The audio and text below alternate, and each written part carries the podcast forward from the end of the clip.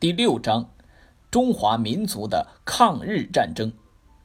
考点一：抗日民族统一战线的形成，全民族抗战的开始。一、中国共产党举起武装抗日的旗帜。第一点：一九三一年九一八事变是中国抗日战争的起点。中国人民不屈不挠的局部抗战，揭开了世界反法西斯战争的序幕。第二点，中国共产党率先举起了武装抗日的旗帜。一九三二年四月十五号，中华苏维埃共和国临时中央政府宣布对日作战。二，一九三六年十二月十二号的西安事变。西安事变的和平解决，成为时局转换的枢纽，十年内战的局面由此结束，国内和平基本实现。三、抗日民族统一战线的形成。第一点，一九三五年八月一号八一宣言。第二点，一二九运动，促进了中华民族的觉醒。标志着中国人民抗日救亡运动新高潮的到来。第三点，一九三五年十二月二十五号瓦窑堡会议，会议提出了建立抗日民族统一战线的方针，批评了党内长期存在的左倾冒险主义、关门主义的错误倾向，制定了抗日民族统一战线的策略方针。决定将“工农共和国”的口号改为“人民共和国”，这为抗日战争的到来做了思想上和理论上的准备。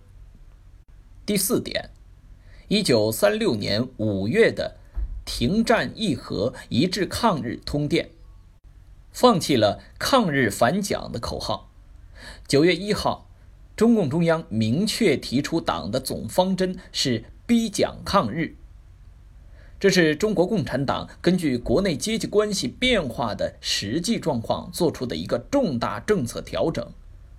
第五点，一九三七年二月，国民党召开五届三中全会，同意国共两党进行谈判，并在会议文件上第一次写上了“抗日”的字样。第六点，一九三七年九月二十二号，国民党中央通讯社发表。中共中央为公布国共合作宣言。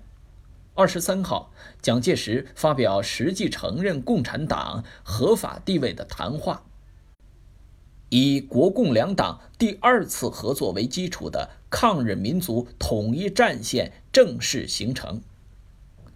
四，全民族抗战的开始。一九三七年七月七号，卢沟桥事变爆发。中国抗日战争进入全民族抗战的新时期。以下是两次国共合作的对比的总结。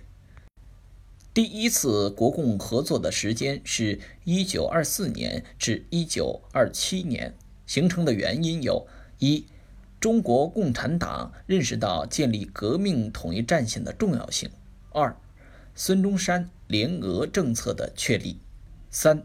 国民党一大对三民主义做出了新的解释。合作的形式主要是：一、党内合作，共产党员以个人身份加入国民党；二、合作的政治基础是国民党一大新解释的三民主义。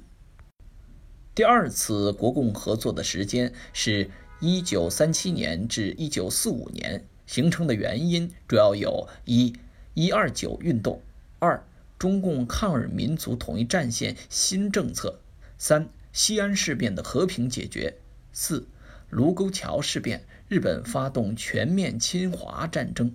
合作的形式主要包括：一、党外合作，国共双方有政权、有军队的合作；二、没有正式的固定组织形式和统一的纲领。